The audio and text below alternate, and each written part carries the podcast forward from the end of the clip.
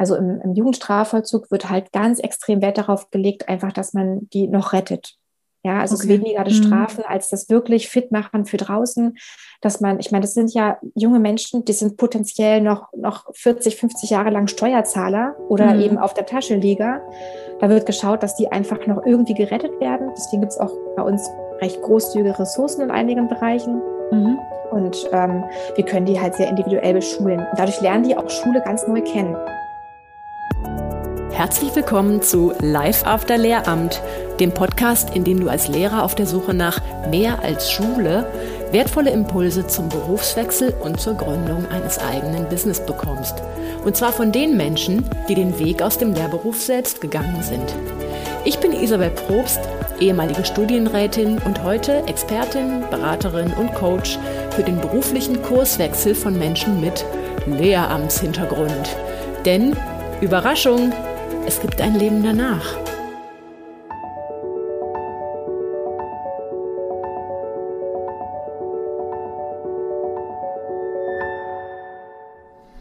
Hallo ihr Lieben. Die heutige Folge ist für mich was ganz Besonderes. Natürlich ist das jede Folge irgendwie, ist ja klar. Aber ich darf behaupten, so jemanden wie meinen heutigen Gast Katharina bekommt man nicht alle Tage ans Mikro. Ich darf schon so viel verraten. Katharina ist Lehrerin hinter Gittern. Aber nicht, weil sie ein krummes Ding gedreht hat, sondern ganz freiwillig. Und ich bin total kribbelig, dass diese Folge heute endlich dein Ohr erreicht, denn es hat ein wenig Planungsvorlauf gebraucht, dass wir das Ding in den Kasten gebracht haben. Und jetzt ist es soweit. Mit Katharina bin ich schon seit längerem im Austausch und so konnte ich miterleben, wie sie auf ihrer beruflichen Suche nach mehr pädagogischer Freiheit im herkömmlichen Schulsystem oder wie sie es nennt, der Draußenschule nicht so wirklich glücklich wurde. Fast hätte sie den Lehrberuf verlassen, wenn sie nicht an ganz unvermuteter Stelle ihre pädagogische Freiheit wiedergefunden hätte, nämlich im Jugendstrafvollzug. Lehrerin im Jugendknast, so könnte man sie auch nennen. Das hat mich natürlich extrem neugierig gemacht. Und weil ich weiß, wie viele meiner Hörerinnen und Hörer auf der Suche nach Nischen im System sind, musste ich Katharina unbedingt ans Mikro bekommen. Und wenn ich das Ganze ebenso fasziniert wie mich, wer weiß, vielleicht wirst du ja mal Katharinas Kollegin oder Kollege, die werden nämlich gesucht. Also wie du ins Gefängnis kommst, das muss ich dir ja nicht erklären, aber wie du mit Schlüssel ins Gefängnis kommst, ins Gefängnislehrerzimmer und auch wieder raus, täglich. Das klären wir heute. Vor allem hat mich natürlich interessiert, was Katharina an dieser Tätigkeit schätzt, was ihr die Draußenschule nicht geben konnte. Aber klar, wir wollen auch die andere Seite hören. Was nimmt Katharina eigentlich davon mit nach Hause? Wenn du diese Folge hörst und du bist auch eine dieser Lehrpersonen, die schon fast durch die Tür waren, aber du hast ähnlich wie Katharina eine sehr ungewöhnliche Nische im System gefunden, dann schreib mir unbedingt und lass uns in Live After Lehramt davon berichten. Podcast at isabelprobst.de. Falls du als Lehrkraft auf der beruflichen Suche bist, nach Orientierung suchst, sich was ändern muss, dann besuch mich auf meiner Webseite isabelprobst.de. Da findest du Gruppenformate, Community, Online-Kurse, Einzelcoachings und alle möglichen kostenlosen Ressourcen, die dir helfen, deinen neuen Berufsweg zu finden und zu gehen. Nun geht's aber los. Ich wünsche dir ganz viel Spaß mit dieser Folge.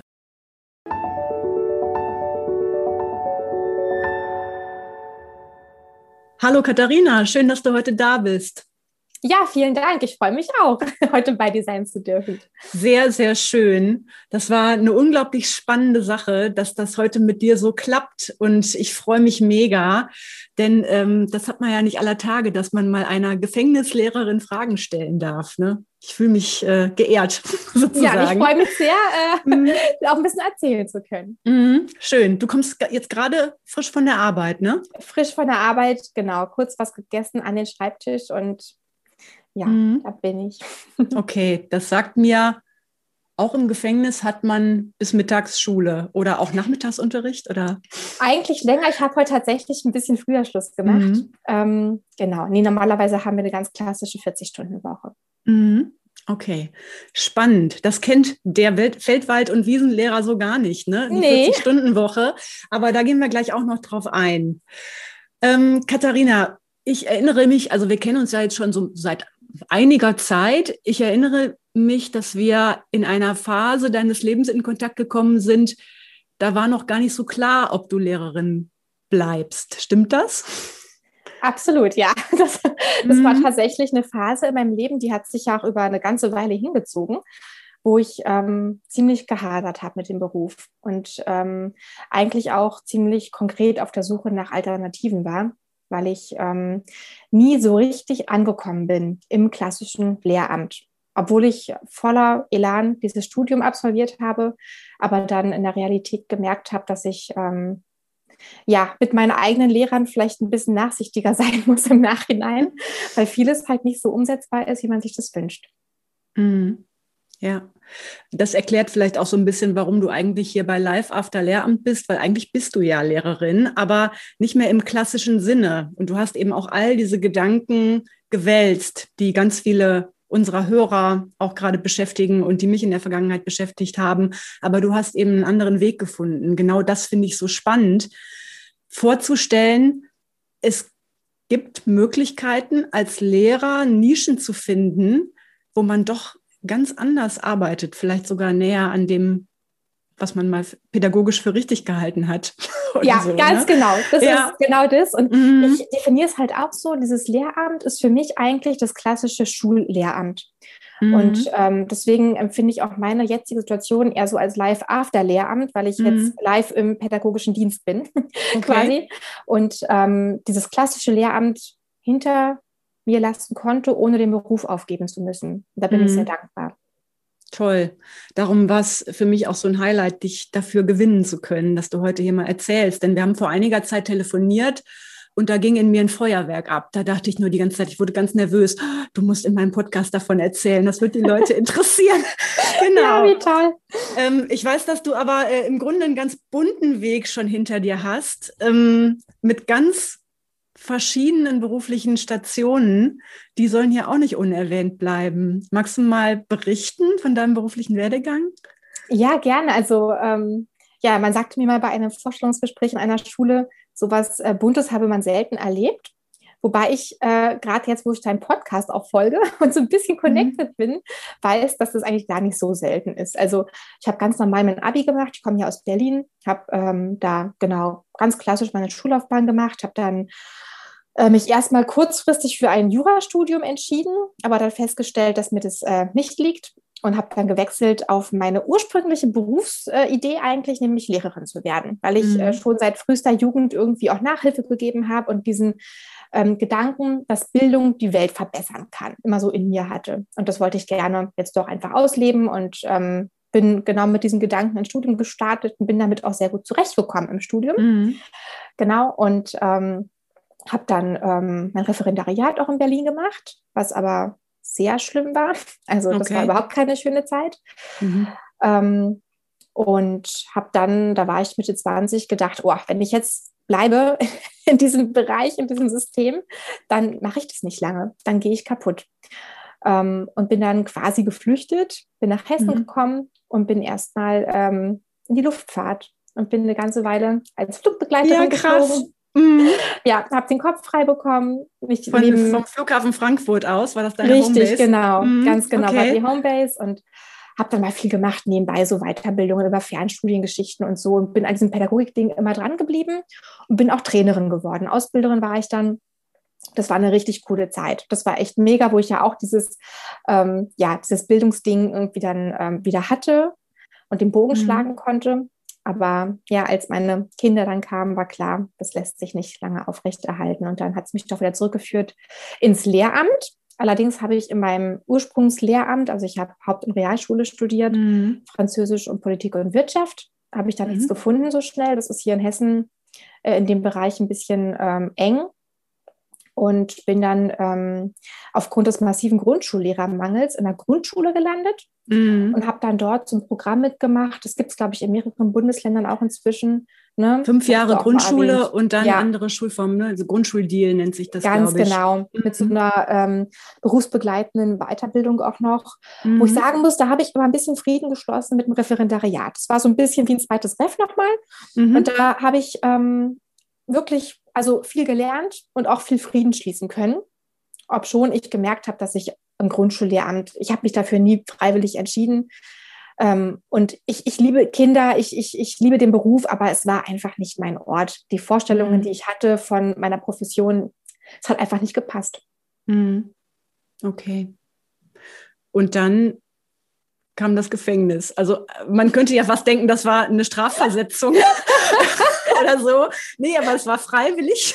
Es war total freiwillig. Ich war dann in der mhm. Elternzeit mit meinem zweiten Kind, genau, und stand eben kurz davor, wieder zurückzukehren und habe, je näher dieser Moment kam, desto mehr ist mir klar geworden, dass das geht nicht. Ich möchte nicht zurück an diesen Ort, ich möchte nicht zurück in dieses System.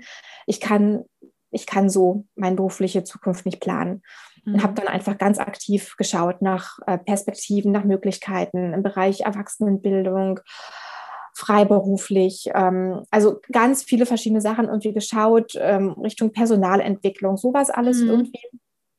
Und irgendwann kam ich dann tatsächlich auf eine Stellenanzeige aus Wiesbaden. Mhm. Und da hieß es, ähm, ja, Lehrer gesucht für den Dienst in einer Justizvollzugsanstalt. Mhm. Und ähm, da ich diese Idee tatsächlich schon mal im Referendariat hatte, in ähm, Berlin hatten wir da auch mal irgendwie, ich weiß gar nicht mehr, wie es dazu kam, aber ich hatte mal Berührungspunkte damit, mit, mit einem Zeitungsartikel oder so und dachte damals schon, oh, das ist ja eigentlich auch total die coole Idee. Ne? Man kennt ja auch so Schulen für Kranke oder mhm. Auslandsschulen und eben auch, klar, es gibt ja auch Schulpflichtige oder junge Erwachsene in Gefängnissen.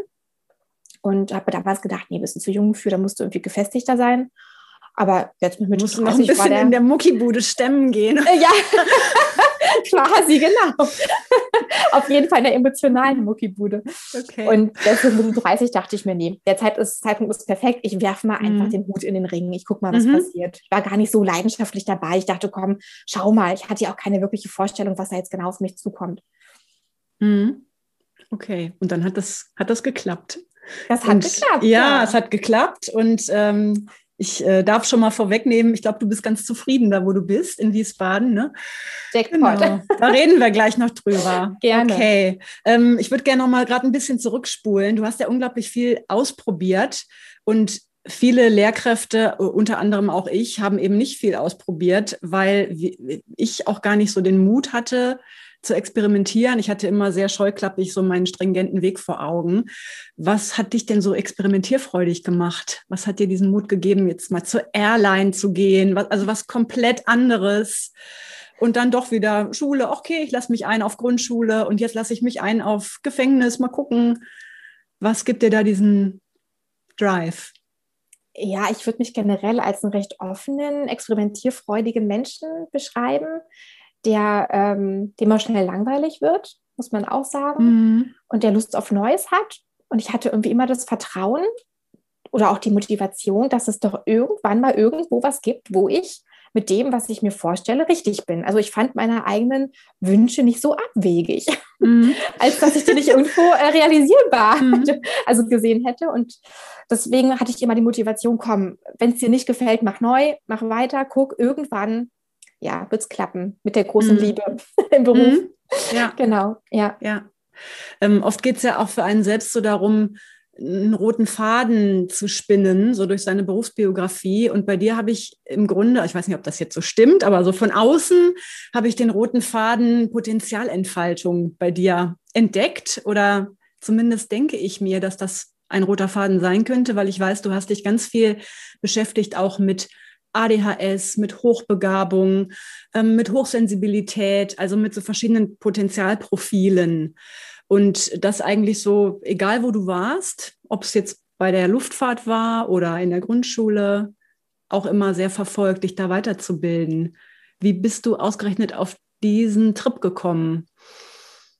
Das war auch ein längerer Prozess, muss ich sagen. Ähm, ist einerseits biografisch bei mir ein bisschen ähm, angestoßen worden, wo ich selbst angefangen habe zu überlegen, Mensch, welche Potenziale habe denn ich eigentlich? Ne? Und was mhm. ist bisher noch unentdeckt? Und ähm, natürlich auch meine Beobachtungen einfach. Also ich habe im Studium auch an einer so typischen Problemschule in Berlin da mhm. war ich tätig. Das war eine, eine, ganz bereichernde, ganz tolle, sehr ermutigende Zeit.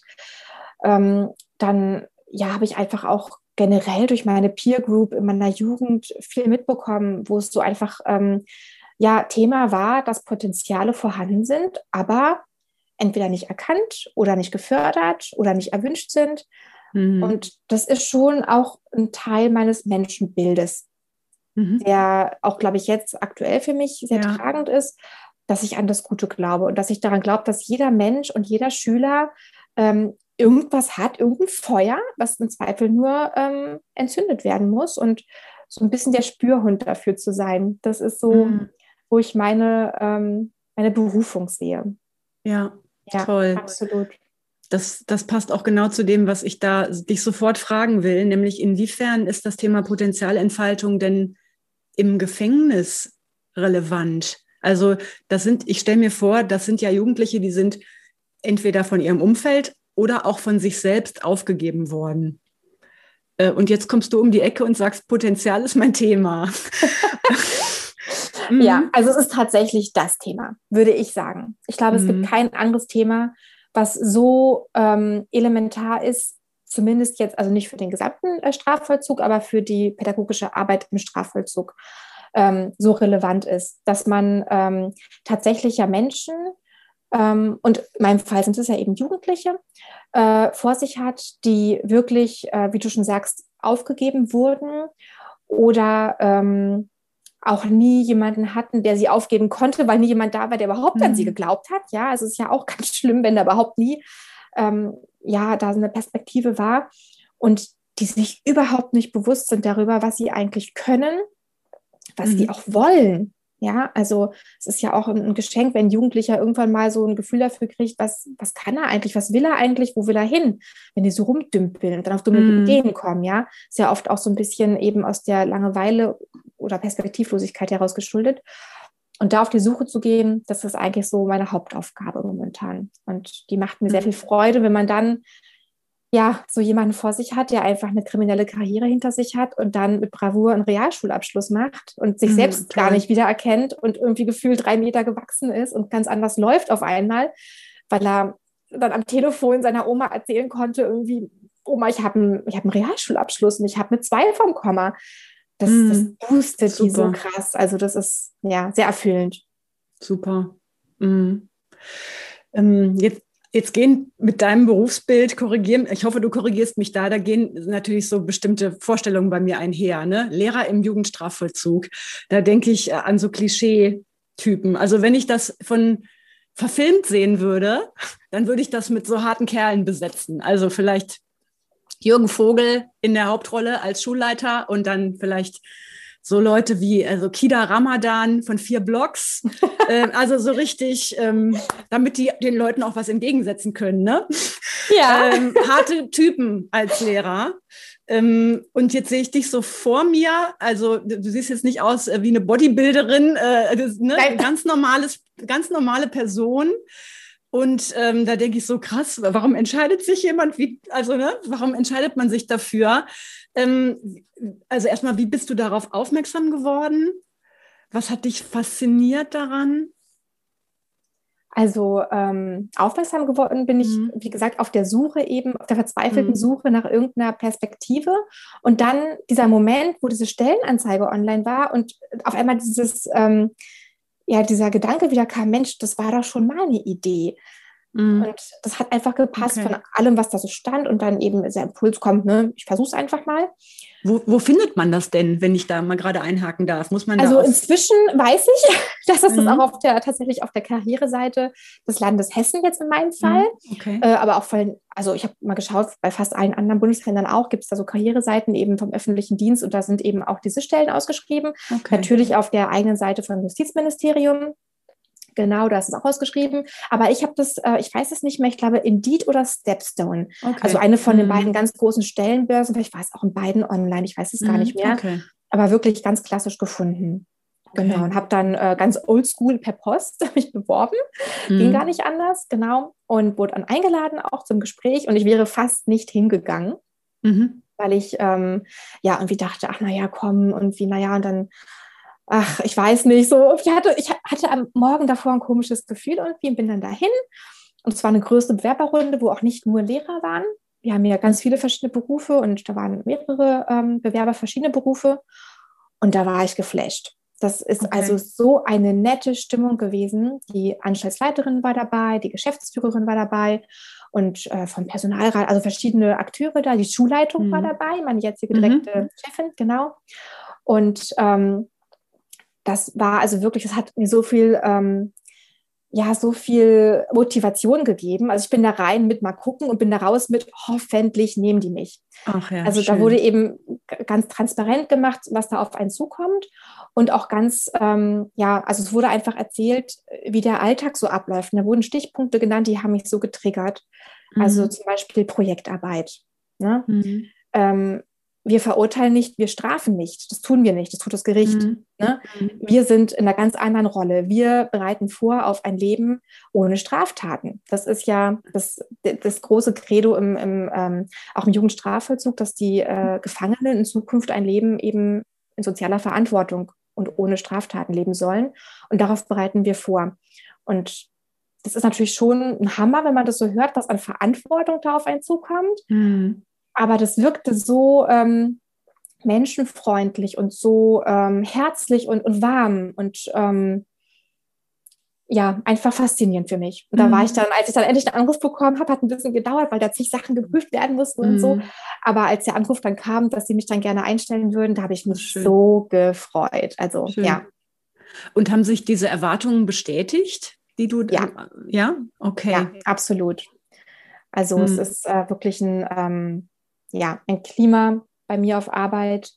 Also jetzt für die Schule gesprochen natürlich in erster Linie. Wir sind ein ganz kleines Team, multiprofessionell, aber auch verschiedene Berufe unter einem Dach da.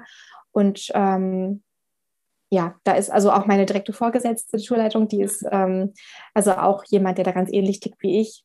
Und äh, wir haben ja einen sehr idealistischen pädagogischen Ansatz, und ähm, freuen uns, jeden Tag zur Arbeit zu gehen eigentlich. Also ist echt mhm. krass. Hatte ich zuletzt wirklich, als ich geflogen bin Abgefahren. und jeden Morgen ja. dachte, oh cool, okay. heute bist du irgendwo Kaffee trinken an exotischen äh, Orten und jetzt freue ich mich auch jeden Tag zu, äh, zur mhm. Schule zu gehen, ja.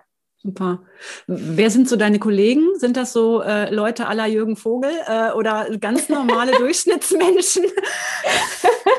also der, der, Männer zu Frauen, das würde mich auch interessieren. Ja, also wir sind in der Schule tatsächlich ein ganz kleines Team von nur vier mhm. hauptamtlichen Lehrern. Davon sind drei Frauen und ein Mann. Mhm. Ähm, genau, und wir Frauen sind auch alle jetzt keine Kugelstoßerinnen, ja, sondern ähm, ganz, mhm. ganz normale, vielleicht sogar eher zierliche Personen. Mhm. Ähm, aber da kann ich ja gleich noch erzählen, inwieweit ja. das ähm, auch ein Vorteil ja. ist.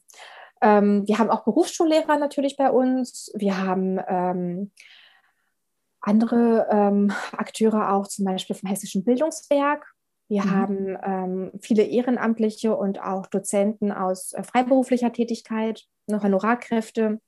Also da ist alles Mögliche mhm. bei uns unterwegs. Das ist äh, von der Männer-Frauen-Quote, also ich würde sagen, Tick mehr Frauen. Mhm. Tick mehr Frauen. Gut, wir haben natürlich die Berufsschullehrer, sind oft Berufe, die eher so ein bisschen männerdominiert dominiert sind, aber im Schnitt sind es mehr Frauen, ja. Mhm. Okay. Nimm uns doch mal mit durch so einen typischen Tag bei dir. Wie, ähm, wann, wann kommst du da morgens an? Wie läuft das dann ab? Und hast du einen Stundenplan? All das wollen wir natürlich wissen. So ein Standardtag. so ein Standardtag. Also nicht heute, wo ich früher Feierabend machen kann, ja, um sondern mit der genau. zu quatschen, sondern Richtig. Standardtag. Das ist natürlich outstanding heute. vollkommen klar. Genau. Ähm, der ganz also, normale Tag ganz wichtig ist, dass ähm, also bei uns generell der Unterricht um sieben anfängt. Also mhm. so wie alle anderen Tätigkeiten auch bei uns im Gefängnis, äh, die, die Gefangenen, die, denen die halt nachgehen, um sieben Uhr anfangen. Von daher ähm, bin ich zwei bis dreimal die Woche schon um aller spätestens halb sieben vor Ort, weil mhm. ja davor noch ein bisschen was äh, auch gemacht werden muss. Äh, es ist ein bisschen, also sehr viel mehr Verwaltung als an einer normalen Schule. Mhm, okay. äh, ist einiges zu tun, so an, ähm, man muss ja immer wissen, wer ist wann wo, wer hat wann welche Termine. Die haben ja oft auch noch so Therapien zwischendurch oder mhm. dann haben die Besuchszeiten, dann kommt der Rechtsanwalt, das muss alles so ein bisschen gemanagt werden. Okay. Dann muss gebucht werden. Ähm, wie viel Geld verdienen die auch, ne? Das sind alles so Themen, die irgendwie auf einen zukommen. Äh, also eine sehr engmaschige, ja. Mhm. Die verdienen in, innerhalb der Anstalt mit Tätigkeiten Geld müssen die. Mhm. Also genau, ah, die bekommen okay. sonst kein Geld, die müssen sich alles mhm. selbst verdienen. Genau. Okay. Also auch der mhm. Schulbesuch wird bezahlt. Mhm. Genau. Ah, ah, aber wow. einige, ja, ja, ja, genau. Das okay, ist, äh, das ist natürlich Option. ein super Anreiz. Mhm. Mhm. Ja, wobei äh, sie könnten ja auch arbeiten gehen. Also das ist ähm, jetzt, sage ich mal, nicht der, also es ist nicht die Idee, äh, mach nichts oder geh in die Schule und krieg Geld, sondern die Frage ist, was machst du, um Geld zu verdienen? Mhm. Und da wird dann geschaut. Okay, ähm, genau, also da ist einiges zu tun. Dann ähm, um Viertel vor sieben gibt es dann den Arbeitsumschluss. Da muss man dann auch entsprechend ähm, an der Tür stehen mit dem riesengroßen mhm. Schlüssel. Mhm. genau. Ähm, und dann ja, kommen die Herrschaften, die auf dem Stundenplan stehen, den wir ja selber organisieren, diesen Stundenplan. Und da fällt halt ganz viel rein. Wir haben ja die verschiedensten äh, Fächer und Angebote und auch was ich halt dann jeden Tag so mache, ist eigentlich jeden Tag unterschiedlich. Ich habe Tage, mhm. da habe ich unseren Hauptschul- unseren Realschulkurs in verschiedenen Fächern. Es gibt Tage, da habe ich ähm, Englisch für Azubis. Dann gibt mhm. es Tage, da habe ich alles. Dann gibt es Tage, da habe ich nur Deutsch als Zweitsprache. Dann gibt es ähm, einen Tag, da habe ich noch nachmittags eine Französisch AG. Ich biete noch ein Lerncoaching an. Mhm. Ähm, genau, andere Kolleginnen bieten ähm, zum Beispiel einen Medienkurs oder einen Zeichenkurs an. Dann gibt es natürlich so Förderangebote in, in, Mathematik, in Deutsch, Lesetraining, Bewerbertraining. Das ist alles im Stundenplan verzeichnet. Mhm. Genau. Also es gibt einen Stundenplan und für dich ist dann auch ersichtlich, nächste Woche Dienstag habe ich ja wieder dritte Stunde Englisch oder sowas? Ja, den gibt's, aber man mhm. darf es wirklich nicht vergleichen mit draußen. Also der Stundenplan ist wesentlich flexibler, weil einfach mhm. ganz oft unvorhergesehene Sachen passieren. Also A, sind die ja nicht, die kommen ja nicht am 1. August und gehen am 31. Juli. Ja, ja. Die kommen ja mhm. das Jahr über und Klar. die gehen auch das Jahr über. Die haben ja teilweise ganz wilde Haftzeiten. Dann ähm, gibt es natürlich auch Verlegungen. Dann sind manche teilweise zwei Wochen weg, weil die irgendwo einen Gerichtstermin haben. Da muss man dann ein bisschen gucken, wie holt man das nach, wenn er wieder zurück ist. Also es ist sehr viel, man muss schon sehr flexibel sein. Mhm. Also ich, es kann immer sein, dass der Tag ganz anders läuft, als ich dachte. Mhm. Also es gibt nicht äh, 45 Minuten Klingeling, jetzt kommen die anderen Bücher raus. nein, nein. Also wir haben 90 okay. Minuten Blöcke, die werden auch mhm. ganz streng eingehalten, weil ja die Pausen passen müssen und so weiter. Aber ähm, ja, wie der ausgestaltet wird, ist ja auch das kleine Team so ein bisschen kurzer Dienstweg. Ja, also manchmal ähm, kommt auch die Mathelehrerin und sagt, du, ich habe hier einen, der hat morgen Prüfung, der braucht dringend noch das und das gerade. Äh, kannst du gerade einfach in meinem Blog bitte ähm, doch lieber irgendwie jetzt den Politikunterricht machen? Und dann tauschen wir einfach. Mhm. Ja, das ist alles, okay. alles machbar, aber es gibt natürlich eine Struktur, wo man auch, also man kommt jetzt nicht in so eine ganz offene Situation jeden Tag. Man hat schon, man hat schon so eine feste Struktur. Mhm. Okay. Wenn du jetzt gerade ein Störgeräusch hörst, bei mir hagelt's, aber ich hoffe, oh, es stört nicht zu sehr. das wird jetzt okay. den ganzen Tag schon. Ja, okay. ähm, Achso, einen ganzen Tag sollte ich ja erzählen, ne? Ja, ja, ich wollte gerade nur noch einhaken. Wird bei euch auch gerechnet in Deputaten? Also wie ja. viele Wochenstunden hast du so? Genau, also äh, der große Unterschied ist ja, dass wir halt ähm, unsere volle Dienstzeit vor Ort verbringen. Ich habe ein eigenes Büro, mhm. das wollte ich gerade noch erzählen. Genau, mhm. ich komme morgens in mein eigenes Büro erstmal nämlich. Mhm. Ähm, und da ist mir ganz gemütlich, das ist eine ehemalige Zelle, ja. Mhm. Aber es ist total gemütlich.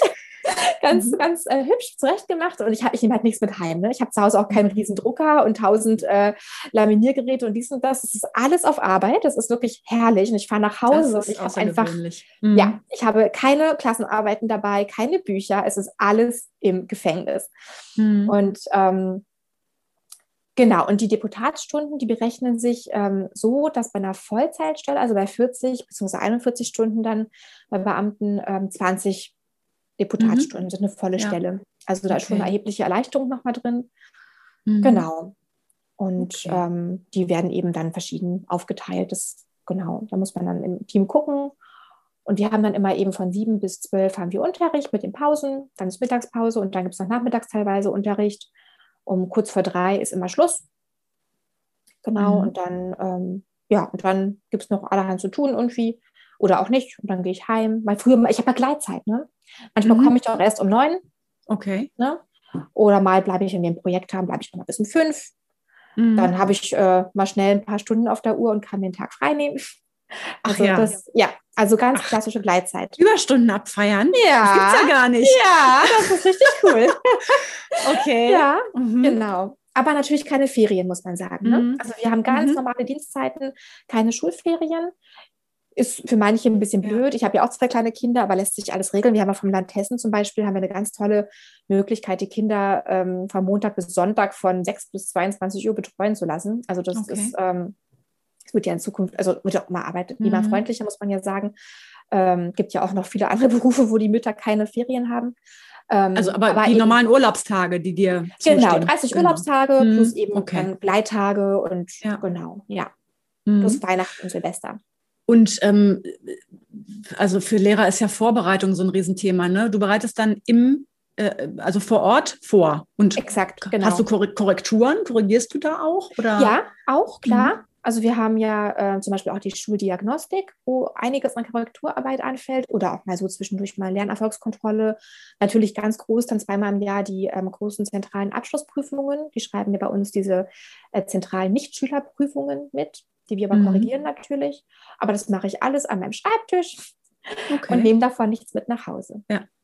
Hast du so eine klassische Stempelkarte? Zack, 40 Stunden Stempel ein, Stempel aus? Oder ja? Ja, eine Stechkarte ist das. Okay. Genau. Ja, ja. Okay. Ähm, wie stelle ich mir das vor? Seid ihr doppelt gesteckt oder bist du alleine im Raum? Alleine. In, inwiefern macht ihr Teamarbeit? Also Teamarbeit ist super wichtig, ist wirklich ganz, ganz wichtig. Und zwar natürlich primär in unserem ganz kleinen Team, weil wir da einfach alles ganz eng abstimmen müssen. Das ist wirklich ja, wie eine ganz kleine Familie eigentlich, wo mhm. alles laufen muss, weil ja auch viele Aufgaben anstehen und jeder Bescheid wissen muss. Ähm, aber es ist auch ganz viel Teamarbeit eben multiprofessionell. Ich muss mich rückversichern mit den Sozialarbeitern. Ich muss äh, mit den Werkdiensten sprechen. Wie schaut es aus? Mit den Psychologen teilweise. Wir sind beteiligt an den Förderplänen, wenn die fortgeschrieben werden. Da werden große Entscheidungen getroffen über vorzeitige Entlassungen und so weiter, wo wir auch mitwirken natürlich. Also da ist, ähm, das okay. ist sehr, sehr eng, sehr enge Teamarbeit, mhm. wo man sich auch natürlich einstellen muss auf ganz verschiedene Berufsgruppen. Ja, der allgemeine mhm. Vollzugsdienst, wie gesagt, die, die Meister, die da arbeiten, die Berufsschullehrer, also ganz verschiedene äh, mhm. Personen und Persönlichkeiten natürlich auch. Genau. Mhm. Ja, toll. Ähm, ich denke aber, jetzt auch bei unseren Zuhörern, die fragen sich wahrscheinlich die ganze Zeit, wer sitzt da vor dir? Ne? Wer sind deine Schüler? Ähm, denn, also, nun, die sind ja nicht umsonst da, sondern die sind mal straffällig nee. geworden und man denkt, ja. ach du Scheiße, wer, wer ist das? Ähm, das sind sonst so die auf der letzten Bank, vor denen man latent Angst hat und die sitzen jetzt alle da. ähm, oder so stelle ich es mir vielleicht vor. Ne? Das heißt, ähm, wer, wer sind deine Schüler? Also vielleicht ist es ganz wichtig zu sagen, dass die Gruppen einfach mini sind. Ne? Also wir haben mhm. maximal mhm. acht Schüler im Normalfall, ganz, ganz selten mal ein bisschen mehr, aber normalerweise maximal acht. Und ganz viel sind so in der Gruppengröße zwischen zwei und vier, vielleicht mal fünf mhm. oder sechs. Ganz oft auch Einzelunterricht, also wirklich ähm, extrem kleine Gruppen, sodass mhm. es die fünf auf der, aus der letzten Reihe mhm. quasi jetzt auch nicht ne, in, in, der, in der fünffachen Anzahl irgendwie sind. Und mhm. ich schätze mal, du willst darauf hinaus, was die so gemacht haben auch, ne? Ja, das, das natürlich auch, ne? Ähm, ja, also ich weiß gar nicht, ob ja. du das weißt. Darfst du das wissen? Ja. Ja. Ich weiß okay. es nicht automatisch. Das, also das ist jetzt nicht, dass es mir direkt herangetragen wird, aber wir haben natürlich äh, unser Intranet und da sind die ganzen Akten hinterlegt und ich kann mir das immer anschauen. Und das tue ich jetzt nicht bei jedem, mit dem ich auch nichts zu tun habe mhm. irgendwie, aber bei allen, mit denen ich ähm, bisschen mehr zu tun habe und die ich auch unterrichte. Da gucke ich mhm. mir immer an, was die gemacht haben, weil ich es einfach einschätzen möchte. Also ich möchte mhm. wissen, ist das jetzt ein Betrüger, ist das ein Dealer, ist das ein Körperverletzer, ist das ein Sexualstraftäter, ist das ein Mörder? Also mhm. wir haben alles davon bei uns. Okay. Also ja, wirklich querbeet alles, also Raubmord, ähm, schwere Körperverletzung, ähm, ja, Betrügereien, Hehlereien, alles Mögliche. Also okay. wir haben eigentlich nichts, was es da nicht gibt. Ja, genau. Okay. Was ähm, macht das mit dir, das zu wissen? Wenn du die dann da vor dir sitzen hast? Ja, also ähm, ich, ich habe mir schon eine sehr professionelle Haltung da angeeignet. Ähm, wobei ich die eigentlich sogar mitgebracht habe von draußen, wie wir das ja nennen. Also wir Vollzugslehrer mhm. nennen die Lehrer mhm. draußen, die Lehrer von draußen. genau, und ähm, draußen ist es ja auch so, dass man die Schicksale nicht mit nach Hause nehmen kann. Also wenn ich daran mhm. denke, an so manche Kinderchen, die ich da vor mir hatte, wenn ich mir das zu Herzen genommen hätte, dann wäre ich ja kaputt gegangen. Und so ist es eigentlich bei denen auch. Ähm, die Opferperspektive, die muss ich wirklich relativ bewusst ausblenden, aber ich bin ja auch nicht wegen der Opfer da, ich bin ja wegen der Täter mhm. da. Wobei man ja auch sagen muss, dass sich diese ähm, Opfer-Täter-Zuschreibung manchmal auch relativiert, wenn man die Geschichten kennt. Ne? Also mhm. nicht, dass jetzt die, die okay. tatsächlichen Opfer die Täter waren, überhaupt nicht, aber ganz oft sind die Täter eben auch Opfer von mhm. anderen Menschen oder anderen Umständen, die sie halt zu mhm. Tätern gemacht haben. Sodass es, ähm, also wenn es mich berührt, dann sind es eben oft so Schicksale, wo ich denke, ach Gott, dass das jetzt so bei dem so kommt, das war ja irgendwie schon vor zehn Jahren klar. Ne? Okay. Also die sind ja alle zwischen 20 und 24 bei uns eigentlich. Mhm. Es gibt in Hessen zwei ähm, Jugendvollzugsanstalten und ähm, wir sind die, die die etwas Älteren haben in Wiesbaden. Mhm. Die sind eben zwischen 20 und 24. Wir haben manchmal so Ausreißer, die kommen ein bisschen früher zu uns mit 19 schon, wenn die lange sitzen oder bleiben einen Tick länger, wenn die lang gesessen haben oder so. Mhm. Aber so die Zielgruppe, genau. Und da sind ganz oft Biografien dabei, das kann man sich gar nicht vorstellen. Das kann okay. man sich wirklich nicht vorstellen, was da alles schiefgegangen ist. Ähm, dass ich da natürlich manchmal schon so ein bisschen betroffen bin. Und natürlich gibt es auch extreme Fälle jetzt, sage ich mal, gerade im Bereich Sexualstraftaten oder wirklich ähm, Delikte gegen das Leben, wo ich natürlich mhm. so ein bisschen ja an meiner Kontenance dann kurz arbeite und sage hier, aber ich sehe ihn ja als Menschen und ähm, das ist meine Aufgabe, dafür werde ich bezahlt. Und er ist ja auch ein Mensch und er hat auch sicherlich mhm. irgendwo irgendwas Gutes. Aber die mhm. allermeisten, also muss ich auch sagen, die allermeisten, das sind halt so, ja, so typische, sage ich mal, Gangster, ja, wie es ja auch in den mhm. Rap-Songs heutzutage so ein bisschen verherrlicht wird, ja, was ich ganz ja. fatal finde, by the way. Mhm. Ähm, aber die sind größtenteils ja ganz charmant, ne? sind ja ganz okay. freundliche, charmante, ähm, sehr höfliche junge Männer oft. Mhm. Ja? Die sind ja auch bei uns alle nüchtern, muss man ja auch sagen. Viele von denen haben ja, okay, ja extrem Drogenkonsum, Alkoholkonsum hinter sich und bei uns sind die ja clean. Deswegen sind die auch natürlich vielleicht ein bisschen ihr besseres Ich. Und geläutert sind ja auch viele von ihnen, muss man ja auch sagen. Okay. Mhm. Ähm, darf ich dich das so direkt fragen? Hattest du jemals Angst im Klassenraum oder vor einem Schüler? Nein, hatte ich nicht. Also kann ich mhm. direkt sagen, nein, noch gar nicht. Ähm, also wir haben ja alle so ein, äh, es gibt ja verschiedene Mechanismen im Gefängnis, um für Sicherheit zu sorgen. Es gibt ja natürlich die hohen Zäune, die hohen Mauern und so weiter. Ne? Es gibt ähm, natürlich auch äh, unsere Sicherheitsgeräte. Wir haben so, ähm, ja, so Geräte am, am, Mann, mit denen man eben Alarm auslösen kann. Und dann sind auch innerhalb von Sekunden äh, Dutzende von Beamten bei uns, die mhm. im Zweifel deeskalieren. Ähm, wir haben natürlich auch die administrative Sicherheit, wo natürlich geschaut wird, wer eignet sich überhaupt. Ne? Also es gibt natürlich auch Fälle bei uns, die bleiben auch meist nicht lang bei uns, die müssen anders behandelt werden, die einfach psychisch krank sind und die mhm. jetzt auch nicht beschulbar okay, wären. Ja. Aber die bekomme ja. ich auch nicht vorgesetzt. Das wird ausgefiltert. Mhm. Oder ich kann auch melden. Es gab auch mal einen Fall, da habe ich gesagt, also der ist mir so suspekt, mit dem, mhm. glaube ich, ist es keine gute Idee. Also das, ist, das passt hier nicht und dann wird da auch entsprechend geschaut. Okay. Aber der größte Aspekt ist eigentlich die soziale Sicherheit. Und da muss man wirklich sagen, die passen auf sich gut auf. Mhm. Die passen wirklich gut aufeinander auf. Da drohen ja auch wirklich scharfe Sanktionen, wenn sie sich daneben benehmen. Ne? Also da mhm. haben die wirklich, also das, das ist schon heftig, wenn die Blödsinn machen, dann kriegen die schon ordentlich einen auf den Deckel. Das wollen natürlich auch nicht. Und ähm, nein, also ich habe keine Angst ähm, mhm. gehabt, höchstens mal, dass die sich gegenseitig irgendwie mal ja in die Haare kriegen. Aber dann drücke ich halt einen Alarmknopf, dann kommt jemand, aber ist auch noch nicht passiert bei mir. Mhm. Okay. Genau. Mm, jetzt sagtest du, ja, viele davon holen bei euch Schulabschlüsse nach. Das heißt, die meisten sind wahrscheinlich bis Klasse 9 irgendwie hingegangen Maximal. und dann nicht mehr oder so. Ähm, ja. Ja, okay. Ähm, was kann man denn bei euch erreichen? Also kann man da auch in eine Lehre gehen oder man Fachabi oder welche Abschlüsse kann man bei euch erreichen? Also man kann bei uns ähm, Hauptschule machen, qualifizierte Hauptschule, mhm. Realschule und auch sogar die Fachoberschulreife. Das betrifft nicht mhm. viele, aber es gibt vereinzelte Fälle, die tatsächlich die Voraussetzung mitbringen. Das begleiten wir auch und man kann bei uns auch ganz viele verschiedene Ausbildungen machen. Also wir haben ganz viele verschiedene Ausbildungsberufe vom Fachlageristen über Elektriker, Schreiner, Maurer, also alles Mögliche, Bäcker, Koch, was es so mhm. gibt.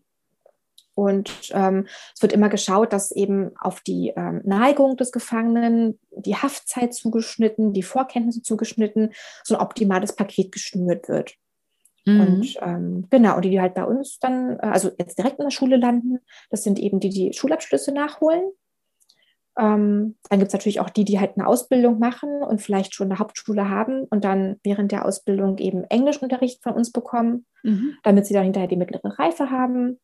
Oder ähm, wir haben halt auch ganz viele natürlich ähm, Gefangene nicht deutscher Herkunftssprache, die mit so geringen Deutschkenntnissen kommen, dass die gar nicht ausbildungsgeeignet sind. Die sind gar nicht in der Lage, okay. einem Berufsschulunterricht mhm. zu folgen. Die werden erstmal fit gemacht in Deutsch und dann eingegliedert, je nachdem, wie lange die halt bleiben.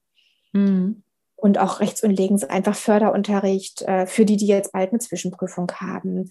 Oder auch so Dinge wie wirklich dieser Medienkurs zum Beispiel, ganz toll, wo die die haben ja bei uns kein Internet zum Beispiel, ne? Mhm. wo zumindest so, so, ein Minimum an, an, an ja, digitaler äh, Kompetenz vermittelt wird, was ja auch heutzutage im Arbeitsmarkt draußen wichtig ist, ja, was ja. bei uns ein bisschen schwer umsetzbar ist, aber auch das wird halt beachtet. Ja, das mhm. sind so die, die großen okay. Themen. Das heißt, ich stelle mir vor, dass die ganz, ganz gerne kommen, oder? Ist Schule da negativ besetzt oder positiv besetzt bei euch, der Schulbesuch? Also da muss ich mal beim Team ganz fett auf die Schulter klopfen. also es ist tatsächlich so, dass die Schüler gern zur Schule kommen, mhm. ähm, größtenteils. Also klar, manche mhm. haben natürlich keinen Bock und wer noch nie Bock haben, würden am liebsten den ganzen Tag nur chillen, ja, gibt es ja auch. Mhm. Aber ein Großteil sieht ja schon diese wirklich tolle, tolle Chance, die die haben. Es ist ja auch... Ähm, also im, im Jugendstrafvollzug wird halt ganz extrem Wert darauf gelegt, einfach, dass man die noch rettet. Ja, also okay. es ist weniger das mhm. Strafen als das wirklich fit machen für draußen, dass man, ich meine, das sind ja junge Menschen, die sind potenziell noch, noch 40, 50 Jahre lang Steuerzahler oder mhm. eben auf der Tasche Liga. Da wird geschaut, dass die einfach noch irgendwie gerettet werden. Deswegen gibt es auch bei uns recht großzügige Ressourcen in einigen Bereichen. Mhm. Und ähm, wir können die halt sehr individuell beschulen. Dadurch lernen die auch Schule ganz neu kennen. Das sind ja, wie du schon gerade vermutet hast, also neunte Klasse ist schon ein Highlight, ne? Okay. Ähm, also oh, wir, haben, wir haben, mhm. ja, wir haben Schüler, die haben seit der fünften Klasse keine Schule mehr von innen gesehen. Wahnsinn. Wir haben welche, mhm. die haben, die haben zweistellige Schulwechsel hinter sich. Mhm. Wir haben welche, die haben einfach sich komplett rausgezogen durch Absentismus, weil die einfach mhm. nicht klargekommen sind und auch, also die haben oft Prüfungsangst, Schulangst, Versagensangst.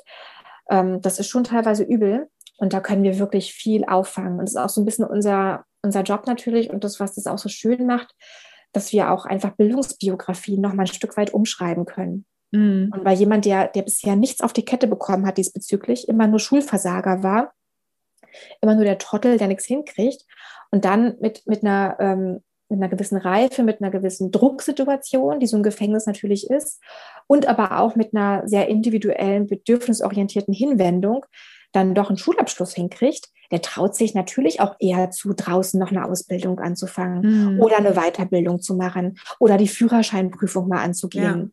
Ja, ja? das ist mhm. natürlich, das überwindet ja Blockaden, die die mitbringen und zwar massiv. Also mhm. wir haben ja fast nur Schulversager, muss man sagen, okay. also der absolut überwiegende Teil, oder natürlich auch Geflüchtete, die durch ihre Situation im Heimatland mit Schule oft nicht viel zu tun hatten. Mhm. Also Schule ist für viele wirklich ein ganz schwieriges Thema, was wir so ein bisschen ja. versuchen gerade zu rücken auch. Ja, du hast ja schon angedeutet, dass auch natürlich oft im Elternhaus äh, heilloses Durcheinander oder zumindest kein Halt war. Aber wenn man jetzt nur die schulische Seite betrachtet, hätte es so in deiner Einschätzung irgendwas gegeben, was Schule hätte tun können im Alter vielleicht fünfte Klasse, sechste Klasse, damit die nicht abgleiten? Also ich weiß natürlich, da äh, gehört viel mehr dazu, vor allen Dingen auch Elternhaus. Aber ja. hätte Schule da deiner Einschätzung nach irgendwas tun können, wenn sie anders gestrickt wäre? Also die Draußenschule? Ja, das glaube ich schon. Also ich höre immer wieder von, ähm, von unseren Schülern, die auch von, von absoluten ähm, Highlight-Lehrern erzählen, die sie irgendwie, ja, äh, die an sie geglaubt haben, die sie irgendwie auch äh, mitgezogen haben und die auch Vertrauens- und Bezugspersonen für die geworden sind. Das gibt es auch immer wieder, wo ich denke, ja, mehr davon. Man hört aber ganz, ganz oft natürlich von, ähm, vom klassischen frustrierten Klassenlehrer, der einfach irgendwann aufgibt von daher, also kann ich dem Einzelnen da gar nicht irgendwie ähm, sagen, hier, das hätte vielleicht anders laufen können. Strukturell betrachtet, glaube ich, dass zum Beispiel jetzt so ein klassischer Fall, so ein junger Intensivtäter, der schon seitdem er 14 ist, nonstop auffällt, ja, und schon mhm. zigmal Sozialstunden hatte und Jugendarrest und irgendwie unbelehrbar scheint, dass man da vielleicht einfach ähm, noch individueller hinschaut. Viele kleinere Gruppen, die können sich mhm. oft nicht konzentrieren, ne, gehen völlig unter oder machen dann den Kasper. Also mhm. mehr Ressourcen, mehr Personal, kleinere Gruppen und wenn man mal einen Draht zu einem hat und die lechzen ja eigentlich größtenteils danach, sich irgendwo zu connecten, mhm. dass man diesen Draht nutzt und mal zuhört. Also wie mhm. oft ich auch von ähm, den, also ich habe zu einigen wirklich ein recht vertrauensvolles Verhältnis und dann erzählen die auch so ein bisschen so aus ihrem Nähkästchen und wie oft ihre eigenen Eltern geschützt haben, ähm, trotz massiver häuslicher Gewalt, äh, mit zurechtgelegten Ausreden, die man dem Jugendamt dann auftischt, warum irgendwelche Verletzungen sichtbar mhm. sind oder so. Ne? Und klar, El also Kinder lieben ihre Eltern bedingungslos ja bis zum gewissen Grad und das ist mhm. bei denen oft so der Fall. Und wenn da mal jemand richtig hingehört hätte, glaube ich, ja, wäre vielleicht das eine oder andere irgendwie anders gelaufen. Mhm. Ähm, ja, ist natürlich im in der Draußenschule, weil auch durch Gruppengröße und die allgemeinen ja, nicht machbar. Nicht machbar ne? aber, aber selbst in deinem Setting, das klingt nach so unglaublich anstrengender Beziehungsarbeit. Also ist das, für mich hört sich das jetzt auch potenziell sehr auslaugend an. Ähm, inwiefern ist es das für dich? Ja, ich habe letztens deinen Podcast mit dem Andreas Reimke gehört natürlich. Ah, ja. Und äh, mhm. da habe ich nur gedacht, yes, genau. Ähm, also Pädagogik ist Beziehungsarbeit. Das ähm, ist mein, meine Überzeugung immer schon gewesen. Und das bestätigt sich absolut. Also ähm, ohne Beziehung schafft man es nicht. Und es ist ähm, die Eintrittskarte überhaupt Beziehung aufzubauen. Die ist natürlich immer anders geartet. Also das ist äh, auch sehr viel ähm, natürlich taktieren dabei, auch was die eigene Rolle angeht. Ne? Für manche ist man ja so eine Art Ersatzmama, muss man ja ehrlich mhm. sagen.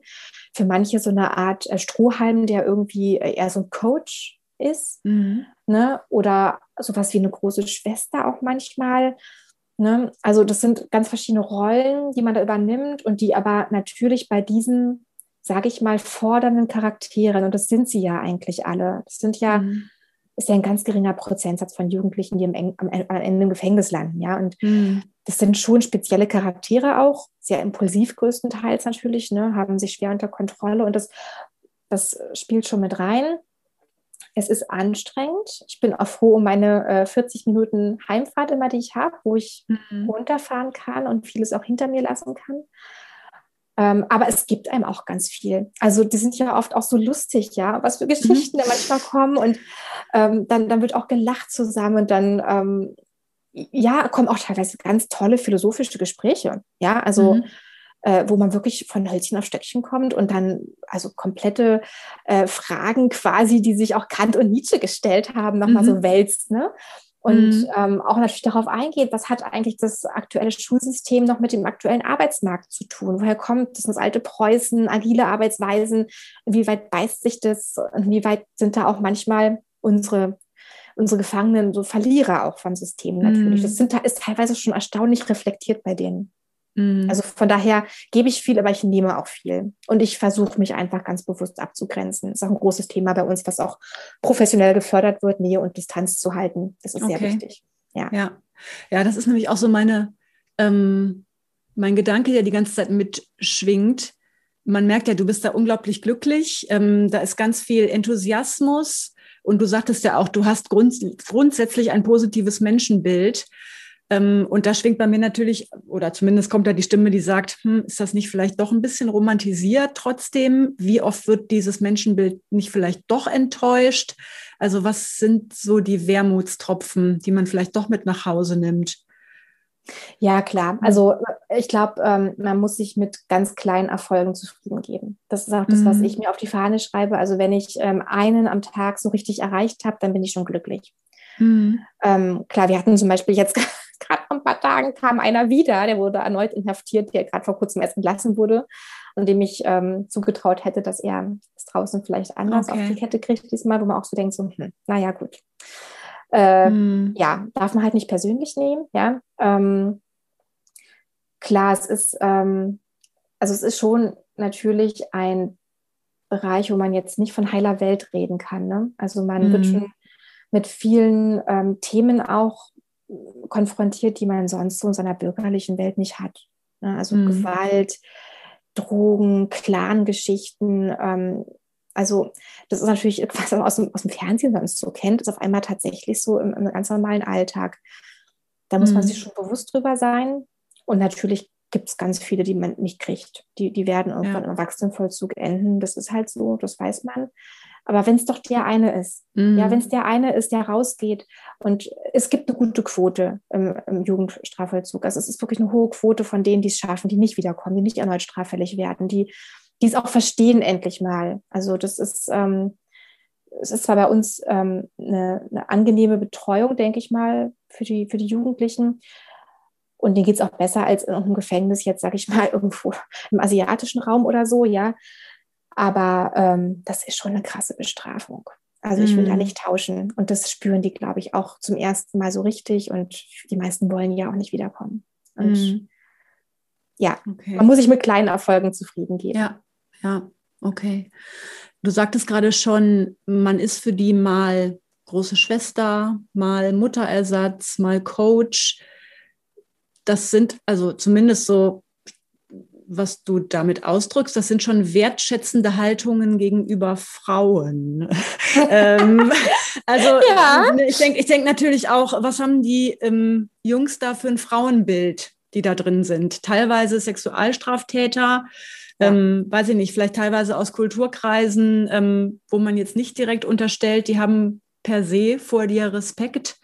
Wie erlebst du das? Also haben es Männer leichter in dem Job oder ähm, ist das überhaupt ein Thema, Gender? Ja, es ist ein Riesenthema tatsächlich. Ähm, auf ganz vielen Ebenen. Also es gibt zum Beispiel ähm, natürlich gewisse Körperkontrollen, sage ich mal im weitesten Sinne, die dürfen nur Männer durchführen. Wir haben ja rein männliche Gefangene. Ne? Mhm. Ähm, von daher gibt es gewisse Bereiche, die natürlich ähm, Männern vorbehalten sind.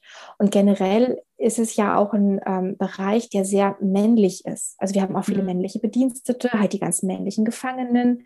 Mhm. Also es ist schon ein, ein männlich dominierter Ort, auch was die, also die straffen Hierarchien angeht. Ist auch mhm. übrigens so ein Ding, was äh, die Schule von draußen unterscheidet. Das ist also, wir sind so ein bisschen außen vor, weil wir ein eigener Bereich sind, aber generell ist alles extrem streng durchhierarchisiert. Mhm. Ähm, auch unter den Gefangenen natürlich. Mhm. Ähm, und ähm, von daher gibt es eh schon viele männliche Energie, sage ich mal. Und ähm, ich finde den Anteil an Frauen extrem wichtig. Also ich finde es ganz, mhm. ganz, ganz, ganz wichtig, dass da auch Frauen arbeiten. Ich fände es ganz schlimm, wenn so eine Männergefängnis nur Männer arbeiten würden. Das wäre, glaube ich, ganz schädlich, weil diese weibliche Perspektive ähm, die, die, die braucht es einfach, um, um diese jungen Männer ja noch zu erziehen. Wir haben ja einen Erziehungsauftrag. Mhm. Und zu einer Erziehung, finde ich, gehören eben diese beiden Perspektiven, gerade in unserer Kultur mhm. und unserem Werteverständnis. Und ähm, es gibt Fälle, die haben ein Problem damit, Frauen als Respektspersonen zu akzeptieren. Die allermeisten sind es aber nicht, tatsächlich. Ähm, bei den allermeisten habe ich das Gefühl, kann man sich Respekt eigentlich nur durch ähm, korrektes Verhalten verdienen. Mhm. Also die sind da eigentlich schon, also die Gefangenen finde ich da relativ sachlich und mhm. ähm, die, die, die sind da fair. Also mhm. wer Respekt verdient, bekommt auch Respekt. Und wenn man ehrlich und offen ist, keine Spielchen spielt, ähm, nicht blöd provoziert oder irgendeinen Mist macht, ja, und einfach auf Augenhöhe von Mensch zu Mensch kommuniziert, dann rückt dieses Weibliche eigentlich ein Stück weit nach hinten. Mhm. Wobei ich natürlich ähm, auch Chancen nutze, um meine, meine Sicht aufs Frauenbild zu platzieren. Also mhm. das tue ich auch. Pädagogisch okay. unterschwellig manchmal, mhm. dass ich ähm, gewisse Emanzipation Dinge, für ja, Anfänger. Genau, exakt ähm, mhm. ja, also es gibt natürlich Themen, die rote Tücher sind, wo man sich in so ein Minenfeld begibt, ne? aber auch da kann man ganz behutsam drum herum so ein bisschen. Viele holen sich auch Tipps, viele haben ja auch Freundinnen, ne, mhm. ne, wo dann die Frage ist, äh, hält die Beziehung über die Haftzeiten? Da holen sie sich manchmal okay. Tipps. Ne? Oder ähm, ja, fragen, wie, wie ist das denn eigentlich? Viele haben ja auch völlig dysfunktionale Mütter. Ja, mhm. muss man mhm. ja auch sagen, ähm, wo auch natürlich ähm, Dinge wie Körperfunktion teilweise erschreckend unbekannt sind. Ja? Okay, ja. Wo man Mhm. natürlich ganz sensibel vorgehen muss. Ja, aber ich, ich muss sagen, ich habe mit meiner Weiblichkeit da überhaupt kein Problem. Ganz im Gegenteil, ich bin ein gutes Gegengewicht zu den vielen Männern. Ne, Man Mhm. bringt ja auch eine gewisse Stimmung. Ich bin auch jemand, der halt, ja eher so ein bisschen äh, gute Laune mitbringt, immer, finde ich so. Ne? Also das ist, Mhm. äh, ja, das, das passt als Gegengewicht ganz gut und ähm, finde ich ganz wichtig. Okay. Mhm. Lass uns mal zu den äh, Formalia kommen des Ganzen. Jetzt haben wir ganz, hast uns ganz viel mitgenommen durch deinen pädagogischen Alltag, auch die Werte, die das prägen und die so die Mikrostruktur des Tages. Ähm, ich könnte mir vorstellen, dass äh, da jetzt einige mehr wissen wollen, mh, weil sie vielleicht eigentlich schon Schule für sich aufgegeben hatten, aber denken, oh, eigentlich, hm, ob ich mich da nicht mal versuche oder so, ne? Aber da, dem stehen natürlich so formale Fragen äh, im Weg. Zum Beispiel angenommen, ich bin jetzt hier Lehrer auf A12, auf A13 und äh, will es gerne mal versuchen im Jugendstrafvollzug. Ist das eine Versetzung, eine Abordnung oder wie, wie komme ich da rein? Also, Also kann ich die Abordnung- Beamtung mitnehmen oder ähm, Genau, also Abordnung geht natürlich nicht, weil es ein anderes Ministerium ist. Wir sind ja Okay. komplett losgelöst vom Kultusministerium. Wir gehören komplett zum Justizministerium. mhm. Ähm, aber eine Versetzung geht natürlich. Also die sind ja durchlässig. Mhm. Das ist einem als Lehrer, finde ich, auch gar nicht so bewusst. Aber es gibt ja durchaus Berufsgruppen, ja, äh, Psychologen, Juristen oder auch Polizisten, ja, zum Beispiel, die vom, vom Justizministerium zum Innenministerium wechseln, ja, zum Verfassungsschutz. Ähm, da da gibt es also schon viele Durchlässigkeiten für viele Berufe und die steht natürlich auch uns Lehrern zu. Und die ist auch gegeben äh, vom Kultusministerium zum Justizministerium oder auch andersrum. Ich könnte ja auch irgendwann sagen, ich habe keine Lust mehr, ich gehe wieder raus in die Schule und könnte einen Versetzungsantrag stellen. Mhm. Ist natürlich dann die Frage, ob der bewilligt wird. Ne, Gerade in Zeiten Ja. von Lehrermangel ist das wahrscheinlich, also man braucht keinen Tauschpartner, wie jetzt bei einer Bundeslandversetzung, Mhm. ne? Aber man muss eben natürlich freigegeben werden. Aber dann ist es als Versetzung ganz klassisch möglich mit Mitnahme der kompletten Beamtenlaufbahn. Okay. Das heißt, man, man ist Landesbeamter, ne? nicht Bundesbeamter. Nee, ja, man ist Landhessen in deinem Fall. Genau, ja, Mhm. genau, Landhessen. Mhm. Genau, mhm, das Bist ist du- möglich. Bist du auch verbeamtet? Oder? Noch nicht, Ja. das steht bei mir jetzt Okay. an demnächst, genau. Ähm, es ist als Neueinsteiger so, dass man im, im Justizbereich Bereich erstmal klassischerweise zwei Jahre so eine Art Durchlauf macht. Das Mhm. ist quasi so eine Art Vorbereitungsdienst. Mhm. Ähm, genau, den macht man, weil es halt doch ganz andere Strukturen sind und man natürlich andere Herausforderungen hat als in einem anderen Bereich, wo man ja auch vorher nicht so reinschnuppern kann. Und es betrifft tatsächlich alle Berufsgruppen, die da arbeiten, die erstmal zwei Jahre als Angestellte arbeiten und dann ins Beamtenverhältnis übernommen werden. Okay. Und in Hessen, das weiß ich, da gibt es ja das Spezifikum TVH. Ne? In, ganz, in der ganzen Republik gibt es TVL Ja, und in Hessen gibt es TVH, also Tarifvertrag Hessen. Dann bist Mhm. du wahrscheinlich aktuell. ähm, Ich bin noch im TVH, ja, genau. Okay. Ganz Mhm. genau. Okay. Und es ist halt eine ganz normale Art Reizenstelle, auch mit einer Mhm. Vollzugszulage sogar. Wir Mhm. kriegen noch eine kleine Zulage, ja. Okay. Mhm. Ähm, werden denn Lehrer im Strafvollzug grundsätzlich gesucht? Also, oder ich meine, ihr seid so klein, ne? Vielleicht drei, Ja. vier Lehrkräfte. Da stelle ich mir vor, das besetzen Leute jetzt halt 30 Jahre, so eine Stelle. äh, und eigentlich rückt da kaum wer nach. Wie ist denn da die Lage? Ja, also generell, also um mal jetzt ganz für uns zu sprechen, wir, wir suchen aktuell sogar, also wir haben aktuell die Mhm. Stelle ausgeschrieben und ähm, suchen und es wird auch nochmal in den nächsten ein, zwei Jahren höchstwahrscheinlich eine weitere Stelle frei. Also da ist auf jeden Fall Bedarf. Ähm, für die anderen Bundesländer kann ich jetzt nicht 100 Prozent Mhm. reden, aber ich habe mich so ein bisschen umgeschaut und da gibt es auch ähm, ja schon Initiativen, wo auch natürlich Personal äh, rekrutiert werden soll, weil der Beruf einfach so unpopulär ist. Also viele wissen es ja gar nicht. Mhm. Und ähm, so wie ich es mitbekommen habe, ist es doch ein Posten, den man jetzt nicht klassischerweise 30 Jahre begleitet. Okay. Also man kann ja auch zum Beispiel auch nochmal in eine andere Anstalt wechseln oder man wechselt in, in, die, äh, in den Bereich der Justizakademie. Also da gibt es auch Durchlässigkeiten, die ja auch äh, zum Beispiel Entwicklungsmöglichkeiten für Personal darstellen, die ja vielleicht für Lehrer, die jetzt auch nicht so gerne stillstehen, interessant sind. Aber genau deswegen äh, werden die Stellen schon regelmäßig frei. Also es gibt auch eine Mhm, ganz okay. ähm, aktive Arbeitsgemeinschaft, genau, die da immer wieder informiert. Und ähm, wir sind wenige, aber es ist Bewegung drin. Ah, und verstehe. äh, es lohnt sich auch natürlich, wer da Lust drauf hat und wenn gerade keine Stelle ausgeschrieben ist, äh, sich initiativ zu bewerben. mhm. Also das geht immer. Das ist okay. äh, auch sehr willkommen natürlich, wenn man dann weiß, ah, für denjenigen ist es keine Notlösung, für den ist es vielleicht wirklich eine, eine, eine Herzensidee so. Also das mhm. ist willkommen und wie gesagt, also, also wir, wir suchen. Bei euch in Wiesbaden wird gesucht, nämlich welche Fächer? Ist auch eine Besonderheit nochmal. Also bei uns ist das Fach Sport ausgelagert. Also ein Sportlehrer kann bei uns keinen Sportunterricht machen. Mhm, okay. Das ist ganz wichtig zu wissen. Wir suchen aktuell irgendjemanden, der ähm, Mathe unterrichten kann. Das muss kein Mathelehrer sein. Es kann auch jemand sein, der eine andere Naturwissenschaft vielleicht als Fach hat und sich Mathe zutraut. Ähm, aber Mathematik ist gerade äh, unser, unser Manko. Und was wir immer gern nehmen, sind äh, Lehrer für DAFTs, also Deutsch als zweiten Fremdsprache. Oh ja. Oh ja. Genau, ja. Mhm. Ist auch sehr. Und ähm, so von der Schulform her, also es gibt ja Primarlehramt, es gibt Sonderpädagogen, es gibt SEC 1, 2. Also ich schätze, ja, Primarstufe deckt ihr natürlich nicht ab, ne? Das sind ja 20. Richtig. Genau. Das heißt aber also natürlich fachlich an... schon. Also fachlich ist okay. es auch Alphabetisierung teilweise. Okay. Aber ah, formell ist es hm. so. Formell ist es so bei uns in Hessen, das kann ich jetzt wirklich nur für Hessen sagen, dass Sekundarstufe 1, Sekundarstufe 2 und Berufsschullehrer gesucht okay. werden. Hm. Grundschullehrer leider nicht. Die fallen hm. aus. Ja. Sonderpädagogen könnte ich mir doch vorstellen, dass. dass ja, leider äh, bei uns auch nicht. Ist okay. aber, glaube ich, in anderen Bundesländern anders. Mm. Bei uns leider mm -hmm. nicht, obwohl der sonderpädagogische Bedarf da ist. Aber die klassische Laufbahn, wie sie vorgesehen ist, ist für Sek 1, 2 und Berufsschule. Mm. Okay. Genau. Ich habe es auch jetzt die letzte ne, in Vorbereitung auf unser Gespräch auch nochmal für NRW gesucht da habe ich äh, das auch gefunden, also auf der Seite des Justizministeriums mhm. und ähm, auch von privaten Dienstleistern als Honorarkraft habe ich es gefunden. Ähm, ja, genau, genau. Mhm.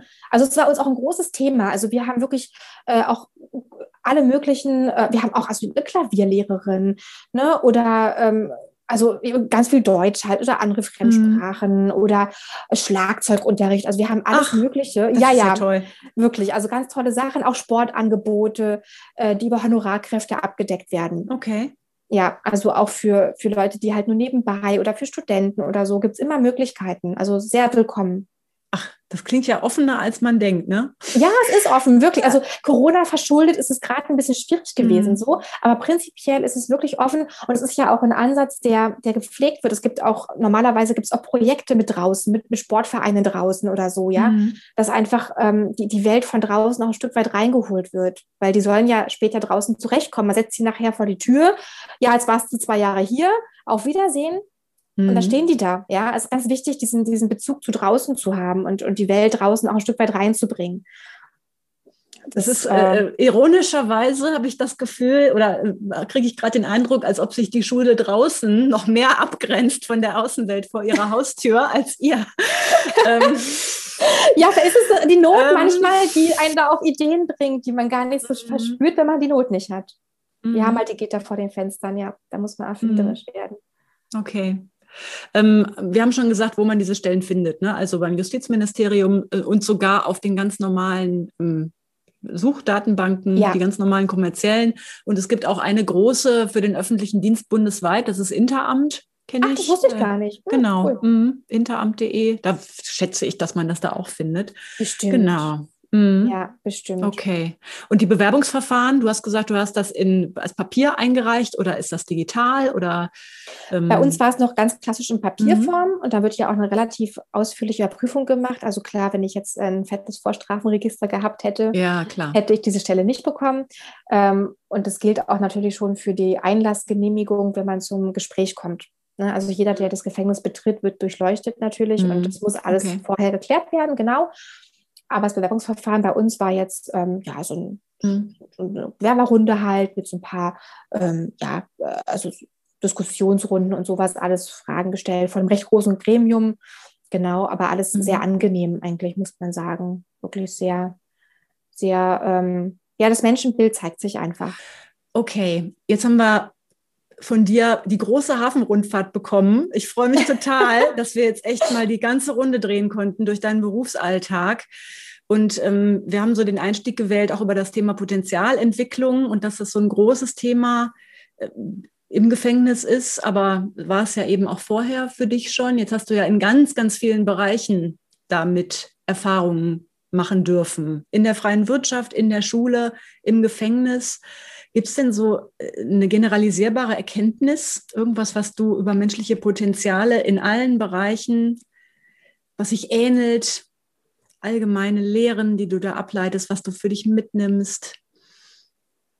Mm, also meine Erkenntnis ist eigentlich die Bestätigung dessen, was ich immer gefühlt habe, nämlich dass 99,9 Prozent der Menschen irgendeinen Funken in sich tragen. Mhm. Und ähm, es ist ein großes Geschenk, wenn man Eltern hat oder andere Bezugspersonen oder eine eigene Disposition mitbringt, die das erlaubt, ähm, dem schon früh auf den Grund zu gehen. Das ist mir auch für meine Kinder ganz wichtig zum Beispiel, dass ich einfach ähm, sie dabei begleite, ihre, ähm, ihre Leidenschaften, ihre Neigungen, das, was sie glücklich macht, das, was sie wollen, irgendwie herauszufinden. Völlig losgelöst mhm. von dem, was ich mir für sie vielleicht wünsche. Ja, das, das hoffe ich, sind große, große Worte, ja, aber das habe ich mir so ein bisschen auf die Fahne geschrieben.